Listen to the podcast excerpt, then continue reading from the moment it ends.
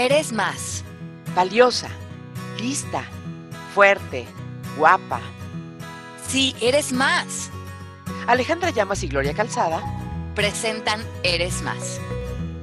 Muy buenos días, o a lo mejor tardes, o a lo mejor noches, según cuando escuches tú este podcast. Qué rico que estés sentado con nosotros, sentadita, cualquiera de, de, ustedes que estén escuchándonos, ya sea en el coche, yéndose por su caminata diaria, no sé dónde nos escuchan en Eres Más, pero lo que nosotros queremos que es que sienten como a tomarse este cafecito con nosotros con Gloria y conmigo, que compartan estas conversaciones, que también nos compartan en las redes sociales qué piensan de esto, eh, si están viviendo algo similar, como lo han vivido, si ustedes también tienen alguna idea de libros o de recomendaciones que nos quieran hacer, esta es una conversación abierta mm, para ustedes y para todas las personas que, se interesan por estos temas. Y hoy vamos a hablar de un tema increíble, vamos a hablar del ego glotón.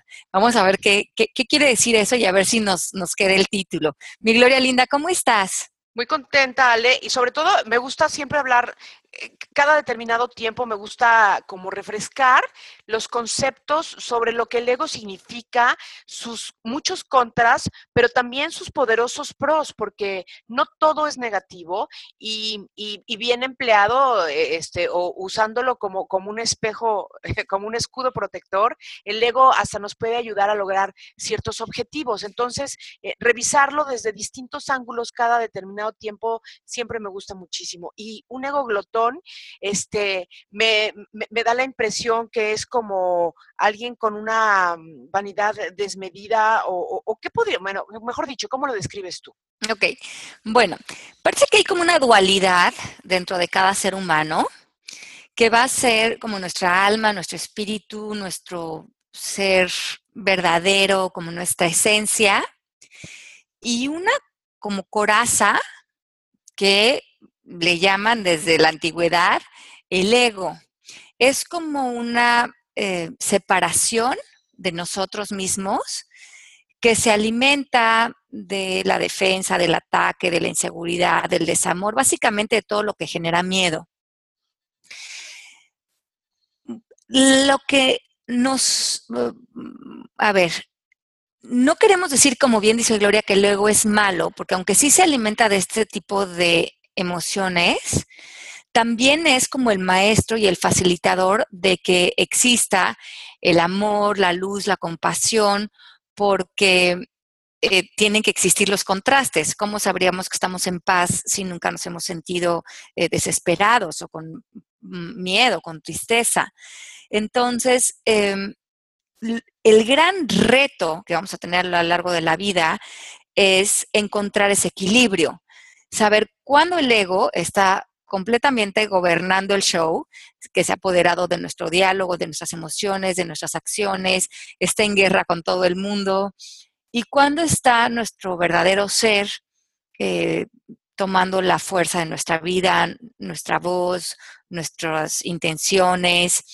Y ese es el gran reto, despertar a esta dualidad, saber que el ego puede estar eh, todo el tiempo eh, deseando tener el protagonismo de nuestra vida, y, pero que se va a alimentar de estas partes. Eh, como, no me gusta ponerles negativas, pero sí como cojas de nosotros, donde, donde nos alejamos de ver nuestra grandeza, nuestra gran fuerza. Ahora bien, cuando el ego, que de por sí es insaciable, es calificado como glotón, o sea, como, como una máquina que necesita combustible constantemente, grandes cantidades, que nunca se sacia, que nunca es suficiente. Ok, entonces, nosotros vamos a reconocer, cada uno de nosotros, que si algo te está causando profundo sufrimiento, mental, te estás peleando contra algo eh, o, te sientes con mucha ansiedad o miedo, probablemente el ego es el que está activo en ti. Entonces, vamos a ver 10 puntos. Órale, hay que tomar nota. en los que el ego puede representar eh, un desequilibrio en uno. Sí. el ego se va a presentar como un tipo de necesidad. Entonces, el número uno es la necesidad de aceptación. Y ahorita las vamos a recorrer cada una. La dos es la esta necesidad que tenemos de saber la verdad. Sí. La necesidad de controlar.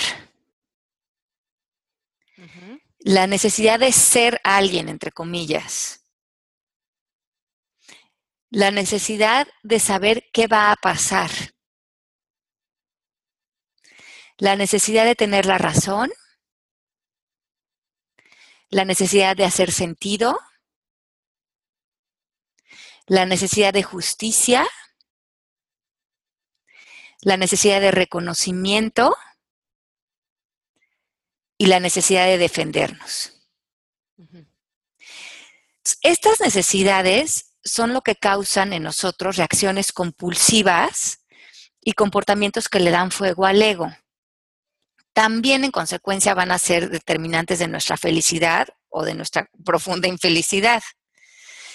Muchas veces cuando conquistamos alguna de ellas, como pude hacer justicia de esto, o tuve la razón, o me defendí, o me gané este gran reconocimiento y ahora me siento súper importante. Te pueden hacer sentir mejor en el momento, pero se vuelve como una adicción. Una vez que consigues eso, que ganaste la batalla o que te ganaste el Oscar o que eh, te aplaudieron por algo, entonces necesitas más el ego se identifica como si fueras tú y en un nivel piensa que saciar estas necesidades tiene que ver con nosotros o con nuestra esencia más profunda. Y si alguien te dice algo o te critica tu trabajo o te dice que no tienes la razón o no te reconocen algo o no hay justicia en alguna situación que viviste, te sientes completamente atacado.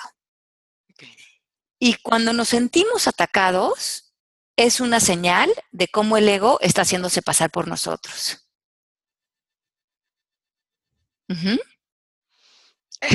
Estoy tomando nota, pero y ahí es cuando, porque sientes que es una injusticia, ¿no? Si alguien no te reconoce, alguien no ve tu grandeza, como la ves tú, como la propone tu ego, este, desbordado, entonces como no te están haciendo justicia, pues también te sientes ofendido, ¿no? Entonces empiezan a, involucrar más de, estas sensaciones que, que, te pueden llevar a un lugar de, donde el ego prevalezca, ¿no? Exacto, y que tú piensas que eres tú y en realidad es tu ego jugando todo este juego de necesidades a través de ti. Sí. Entonces, el, primero, por ejemplo, que es la necesidad de aceptación. El gran problema aquí es que tu ego te empieza a crear esta idea de separación de, dos tipos. Te sientes separados de, de, tu ser más grande, de tu ser divino, de Dios, como tú le quieras llamar, como que te alejas de, tu fuerza, de tu conexión universal y también te empiezas a separar de otras personas. Entonces, la persona cuando, cuando está en esa necesidad de aceptación es porque no ve que ya está integrado, que ya está integrado a la naturaleza y que los otros y lo que percibimos de otros son una extensión de nosotros mismos y que la capacidad que tenemos de amarnos a nosotros va a ser la capacidad de amar a otros. Entonces, cualquier em, necesidad que tengamos como de que otros nos acepten, nos quieran, nos den eh, como ese amor, es una ilusión y es una ilusión del ego. Nosotros debemos de trabajar en sentirnos en conexión, ya sea a través de la yoga, de la meditación, de amarnos a nosotros mismos, para que cuando salgamos al mundo no sintamos que necesitamos algo de alguien para estar bien, sino ya estamos saciados, estamos en un lugar de bienestar. Ni siquiera que sea una necesidad ni, ni, un, ni un, pensamiento. O sea, eh, queda eliminado, digamos, de la lista de, de cosas a lograr, el que te acepten o te aprueben los demás. Exacto. Bueno. Esa es la primera que me parece muy importante y ese es trabajo dentro de uno mismo. La segunda es la necesidad por saber la verdad. Sí. Entonces, el ego muchas veces va por la vida queriendo saber la verdad de todo, que todo mundo se exponga, saber qué es la verdad dentro de esta relación, de la verdad de lo que me dijo mi mamá, la verdad de lo de mis hermanos. Queremos saber cuál es la verdad o sentir que nosotros estamos en la verdad frente a las situaciones. Pero esto, y ve qué interesante, Glo. Cuando nosotros queremos o sentimos o estamos peleando por una verdad, que el puente que atraviesa es el ego, ahí ya no hay verdad. Porque el ego en sí es una mentira. El ego no sabe qué es real o qué no es real. El ego está basada como en una confusión. cualquier sistema que esté fundado en lo irreal nunca puede conocer la verdad. Cualquier verdad que quieras conocer frente a la vida está más allá del ego, está en el espíritu. Por eso es que en coaching no nos respaldamos en verdades desde un punto de vista ni moral ni social, porque esas son perspectivas. La verdad es la verdad del espíritu y, y, muchas veces no es blanco y negro, nada más es lo que es, es la realidad. Entonces, el paso número dos es esta necesidad o por saber la verdad o por tener la verdad o por sentir que estamos en una posición de verdad absoluta. ¿Qué es lo que nos hace sentir saber o tener la verdad en nuestras manos? Eh, otra vez es, es, como un tema de que este, yo tengo accesos especiales o tengo poderes o posibilidades que tú no tienes, es por competencia con el otro o, o qué. Mira, muchas veces, Glo, eh, en coaching lo, decimos que la verdad no puede ser como discutida desde un punto de vista social ni moral. Por ejemplo, Juan mató a Pedro. Sí. La verdad es que Juan mató a Pedro. Pero yo te puedo decir, Juan no debería de haber matado a Pedro, y esa es la verdad. Ya. Y yo creo que es mi verdad y que la estoy peleando y la estoy luchando y desde un punto de vista moral y social probablemente tengo la razón, pero no es la verdad. La verdad es que Juan mató a Pedro y, esa es la realidad. Entonces, si yo me quedo parado en mis posturas de lo que yo creo que es la verdad, porque es lo razonable o lo que moralmente adecuado, correcto, estoy sin querer perdiéndome en una posición del ego, porque ya estoy en defensa, en ataque. O en expectativa, te puedo dar un ejemplo y le voy a, poner de súper, súper evidencia.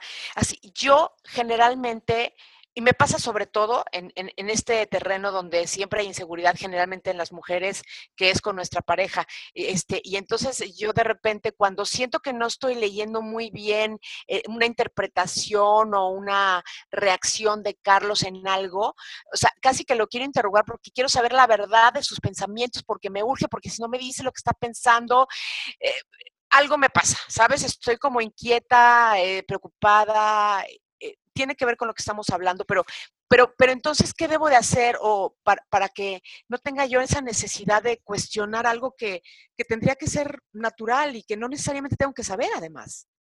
Y que a lo mejor lo que, lo que dice este punto es que ahí no hay una verdad. Ya. Eh, la, única verdad es eh, como una verdad espiritual, es una verdad que incluye todo. Es una que te deja otra vez en el vacío en la integración, en bienestar, en amor por Carlos. La otra es buscar una verdad de las razones, de las posturas, de las inseguridades a la mejor. Y eso, otra vez nos estamos perdiendo en el ego, en el ego glotón, que quiere saber todo, que quiere tener las cosas bajo, reconocer qué es verdad, qué no es verdad, dónde estoy bien, dónde estoy mal.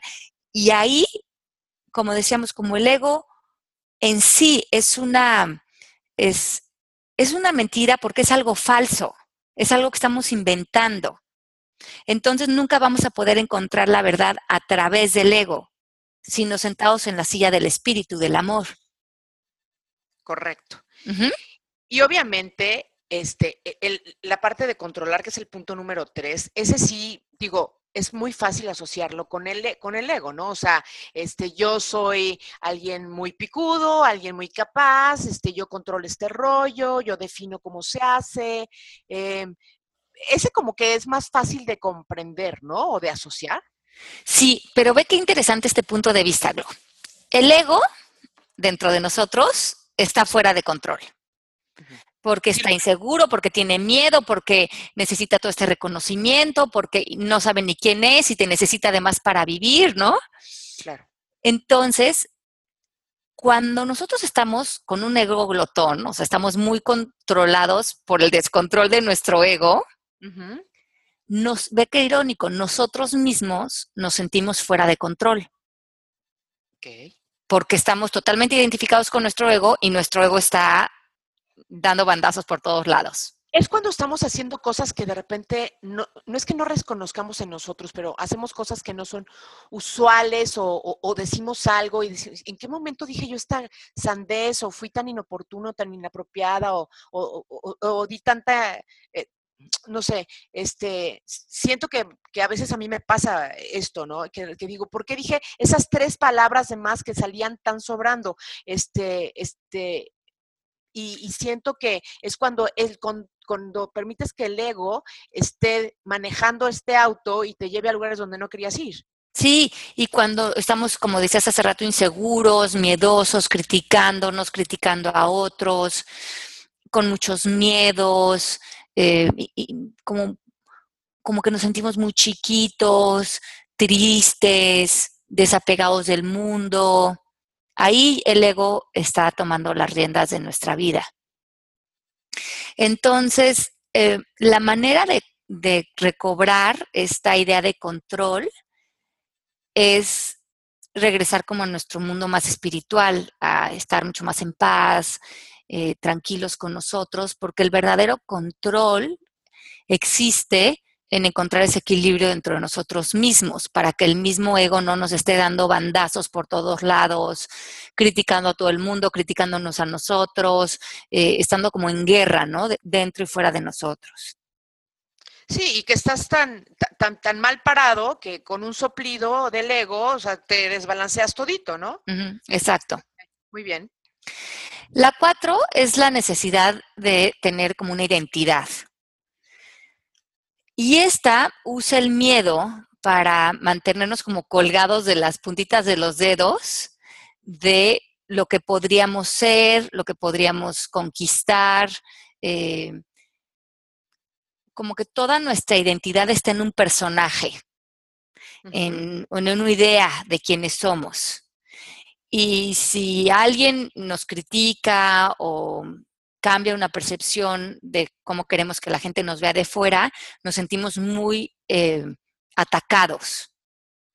Pero yo te preguntaría en este punto que me parece interesantísimo, ¿cuál es la diferencia entre uno diseñar y concebirse como, como lo que quiere ser y lograr en la vida y este, este punto número cuatro, donde tienes una necesidad de ser alguien, aunque, aunque este, tengas que luchar contra la percepción externa? Mm, yo creo que lo que es básico aquí es darte cuenta que vas a tomar roles en la vida, pero que esos roles en realidad no, no son a nivel más profundo quien tú eres. Entonces, no dependes de estos roles para sentirte seguro, realizado, o que eres alguien importante, o alguien famoso, o alguien destacado, porque eso es nada más una, eh, una manera en la que aparece al mundo, una actividad que tienes. Pero si alguien te critica haciendo esa actividad o ese trabajo o esa imagen que das, en el fondo tú sabes que tú no eres eso, que es un rol que juegas, que es un papel que haces, pero que en el fondo hay una dimensión más profunda de quién eres. No necesitas esta imagen para sentir que vales o que eres algo importante. Por lo tanto, no, no quedas herido ni en tu ego, ni en tu, ni, este, ni en tu humanidad, ni nada de esas cosas cuando alguien no está de acuerdo con esta imagen que tú estás proponiendo, porque es simplemente este, algo que, no llega tan a profundidad y, tú eres mucho más que eso, ¿no? Como decimos aquí en este programa. Sí, eres mucho más que eso. Como en, tu caso, a lo mejor, Gloria, que tienes eh, esta exposición eh, pública, ¿no? que eres famosa, que mucha gente a lo mejor tiene una imagen de ti, y si alguien critica esa imagen o si alguien, eh, no sé, mueve la imagen de Gloria Calzada, la que es una imagen pública, tú dependieras de eso para tu bienestar. Claro. Oye, como les, quiero contar una, una cosa que pasa eventualmente, porque tengo, bastante buena suerte en mis redes sociales, porque es que todas las, personas, eh, las celebridades o los artistas o como le quieras llamar, este, siempre tienen aquellos que los atacan, les dicen cosas espantosísimas y yo, por alguna extraña razón, que agradezco precisamente, este, tengo puras cosas amorosas y de repente uno que otro espontáneo se aparece a decir cosas horripilantes de mi persona. Pero hay unos chicos que, tienen, que tienen un blog, un videoblog, y, y, son muy chistosos, la verdad es que son muy chistosos, pero sus, pero sus referencias, este, son muy chistosas, pero son eh, muy radicales y con referencias muy cañonas. Entonces se meten mucho con mi edad, por ejemplo, ¿no? Que si ya soy y que si mi útero está tan inhabitado como, como las cavernas de no sé dónde, puras cosas de esas.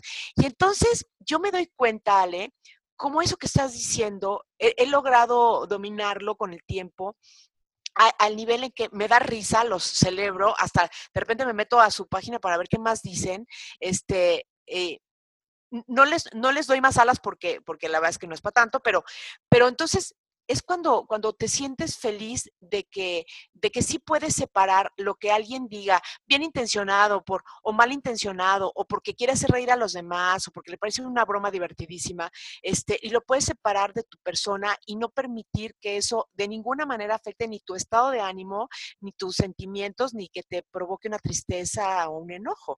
Y, y eso se me hace padrísimo. Yo no sé si este programa de, tiene que durar este, dos episodios, Ale, porque todavía no vamos ni la mitad. bueno, vamos al siguiente punto, porque ese, eh, este que de la identidad me parece que es uno que en este momento en el, en el mundo está muy activo, a lo mejor también por las redes sociales y todo lo que mencionas, este, damos como una imagen pública y otra privada y, y cuánta de nuestra seguridad está como en proteger esa imagen, ¿no? Lo siguiente es, la cinco, es esta necesidad de saber qué va a pasar. Y esto te mantiene como un esclavo del futuro. Y lo que tenemos que saber es que no hay nada cierto, ni vamos a saber qué va a pasar, ni es importante. Eh, lo importante en la vida es estar en el presente, y en el presente es donde el ego no puede vivir. Pero los lugares favoritos del ego, donde quiere que esté nuestra mente, es en el pasado y en este caso de lo que estamos hablando es del futuro. En esta idea de qué va a pasar, me va a alcanzar el dinero, me voy a enfermar, van a estar bien mis hijos, todos esos pensamientos son para robarnos del presente y para que el ego se nutra de ansiedad, que es la sensación del futuro. Ese es espantosísimo, ¿no? Espantosísimo, pero hay gente, hay, muchísima gente que vive constantemente en el futuro. Y este, y el ego los tiene agarrados, porque además vivimos en un lugar y, en el mundo de la imaginación, porque el futuro no existe más que nuestra mente, lo que nos estemos imaginando ahorita. ¡Qué barbaridad! Esa me parece que nos pega a muchos. La siete es esta necesidad de hacer sentido. Y el ego en general no hace sentido. Eh, es un loquito que nos critica todo el día, que critica a todo el mundo, que está en guerra con todos. Entonces, cuando estamos metidos eh, en el, ego y además queremos actuar desde la lógica, desde una buena perspectiva, desde como de cierta congruencia, vamos a entrar en muchísima confusión. Totalmente. Porque la única manera de actuar con lógica, con haciendo sentido y con cierta paz es estando en paz espiritualmente. Entonces, a través del ego no vamos a hacer sentido, vamos a estar peleándonos con todos, vamos a estar criticando, vamos a querer tener la razón, vamos a estar en la loca. Si queremos tener una charla desde un lugar que haga lógica, tenemos que a lo mejor hacer una meditación, hacer una clase de yoga, hacer una sesión de coaching, ver dónde estamos fuera del ego y desde ahí plantear nuestra, nuestra charla. Sí, me queda clarísimo. Ah, bueno, es que todo, todo puede, todo debe, debiera partir de un lugar de centro de paz espiritual, de respiración y de neutralidad para poder abordar cualquier tema y cualquier cosa en nuestra vida. Y muchas veces nos cuesta trabajo llegar ahí porque no lo vemos, estamos en un punto ciego y el ego es buenísimo para engañarnos y para eh, darnos mil ilusiones ópticas de por qué está bien la posición loca en la que estamos parados. Entonces, yo lo que les recomiendo es que hagan constantemente sesiones de coaching, porque esto nos mantiene a la raya. Y si no, podemos estar eh, dando bandazos por mil lugares que no tienen mucho que ver con lo que es real. Sí, sí, sí, sí. Es como dar palazos, como, es como de la piñata, ¿no? Sí, exacto. Palazos tratando de, de, de, romperla y de quedarnos con todos los dulces, pero, pero se pierde mucho tiempo y energía, ¿no? Mm, eh, aunque también es emocionante, fíjate, ¿no? si, hacemos esta misma metáfora, este, o analogía, mejor dicho, eh, eh, también es emocionante estar a ciegas tratando de atinarle a algo, porque entonces está la adrenalina de que quién sabe qué, ¿no? sí, pero, pero estamos tirando mucha energía y siendo poco eficientes con, la acción asertiva, ¿no? Claro. Ay, Alita, qué barbaridad, qué interesante está esto del ego. Bueno, sí, mira, y ve, el 8 es la necesidad de justicia. Es como el ego es incapaz de amar, nos trata de presentar un sinfín de sustitutos del amor. Y como no puede vivir en amor, tampoco puede perdonar.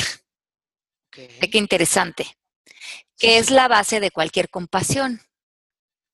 Por lo tanto, el ego piensa que la compasión o el amor lo va a conquistar a través de lograr justicia frente a algo. Y muchas veces desde el espíritu, donde sí hay amor, ya no necesitamos hacer justicia, ya no necesitamos vengar nada. Lo que queremos es estar en paz. O sea, y, o sea que, que, el de repente ser el, ángel vengador, ¿te acuerdas que hace semanas estábamos hablando del tema de, que siempre queremos defender a todo el mundo y queremos ser el, no, estamos mortificados por todos y queremos ser, este, ¿cómo se llama? Quien haga la diferencia en la vida de todas las personas. Eh, o sea, ¿eso tiene que ver con el ego entonces? O sea, más allá de la, de la buena intención, de la compasión, de la, de la buena naturaleza que podamos tener. Si no está saliendo de una intención de amor, lo más seguro es que sí. Y, si estamos saliendo desde un lugar de amor, muchas veces dejamos ir las cosas, porque no nos compete a nosotros muchas veces hacer justicia. De acuerdo. Sí, sí. La nueva es esta necesidad de reconocimiento, que es esta existencia que depende de ser percibida, eh, de reconocimiento, de aplauso, de aprobación. Eh, y, el punto diferente al anterior de esta es que si esta persona no siente que está en un foco donde se puede ver, siente que no existe, se siente invisible. Ok, entonces aquí sí entramos en las selfies, en los likes y en todas esas cosas directamente, ¿no? Eh, directamente, porque necesitas sentir que estás apareciendo frente al mundo, aunque no sepas ni quién es ese mundo. Sí porque si no verdaderamente sientes que te pierdes, o sea, que, eres un ser invisible. Sí. Como que no, no, no, no te sientes eh, como satisfecho nada más de estar frente a ti mismo. Pero además le estás dejando a, al mundo exterior, déjate tú a personas o a grupos específicos, a quien fuera, este, les estás dejando en sus manos la calificación de tu vida, es decir, quién eres, para qué sirves, este, si eres suficientemente interesante como para que te sigan o para que te busquen o para que, eh, o sea, todo eso me, me parece durísimo, me parece durísimo no trabajar en que eso no, no sea un factor en tu vida porque, porque hoy, hoy más que nunca es tan fácil caer en ello que, em, y, sus consecuencias no me parecen nada positivas. No. Entonces, nada más ojo cuando estemos exponiéndonos frente al mundo, ¿desde dónde está viniendo? Quiero, quiero que me vea la gente, quiero que, quiero que vean dónde comí, qué hice, qué ropa me puse, quiero que vean, o sea, todo lo por lo que creo que valgo, y si no estoy en un constante escaparate, no pienso que no, que como que pasé desapercibido por la vida, ¿no? Y, ahí es una necesidad muy, muy grande del ego glotón. Sí, caray. Bueno, no hay que caer en esa, esa me preocupa muchísimo. Y ahí la última, que es la décima. La décima, que es esta necesidad, y hemos hablado de ella en varios programas, esta necesidad de defendernos. Entonces, como el ego no es real, su existencia está constantemente amenazada. Pues, tus creencias, tus ideas, tus opiniones y tus pensamientos son como el maquillaje del ego en, todo momento. Entonces, el ego siente que está siendo atacado o su existencia cuando están atacadas nuestras creencias, nuestras ideas, nuestras opiniones o nuestros pensamientos.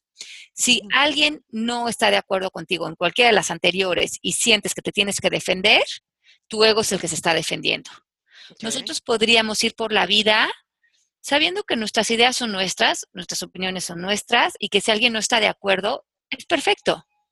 Pero no en, pero no en son de defensa, sino en, un son de diálogo en caso de que exista esa posibilidad. Es decir, este, cuando alguien eh, te reclama porque hiciste tal cosa o que tal cosa que hiciste le lastimó, no le pareció, fue inapropiado, en, en un entorno al que quieran, ¿no? Este, uno lo que hace muchas veces es tratar de explicar lo que hizo, pero es muy distinto dar una explicación para para eh, quizá eliminar un posible malentendido que defenderte propiamente, ¿no?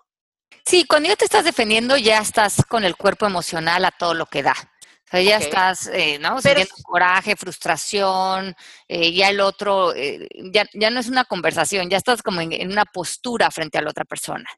Pero es legítimo dar una explicación cuando aplica para, para, para construir una, una conversación que lleve a un lugar Sí. Si, es, legítimo, también en coaching decimos que no es necesario dar explicaciones. Yo sé. O sea, ¿hasta qué punto eh, la explicación no cae en una defensa?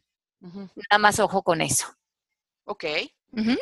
diferenciarlo muy bien. Es, sí te explico lo que pasó porque me interesa que sepas, por ejemplo, cómo funcionó eh, mi cabeza en este momento o reaccioné de esta manera porque quizá no lo sabes, pero tal cosa, y es importante que lo sepas en fin, como para no generar un malentendido o crear un problema.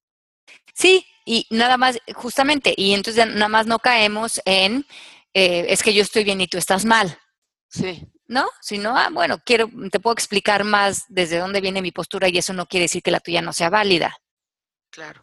Pues hemos cubierto los 10 puntos de manera muy, muy rápida, pero como dijimos al principio, el tema del ego siempre es importante revisitarlo desde distintos ángulos. Hoy con esta especie de decálogo, este que yo anoté por lo pronto en mi librito de, coaching que tengo, eh, porque son conceptos que constantemente reviso. Y yo los invito a quienes nos escuchan a que hagan lo mismo, tengan su librito de anotaciones de estos podcasts, porque cuando estamos en crisis, créanme, si no está Alejandra del otro lado del teléfono, con esto uno se puede alivianar.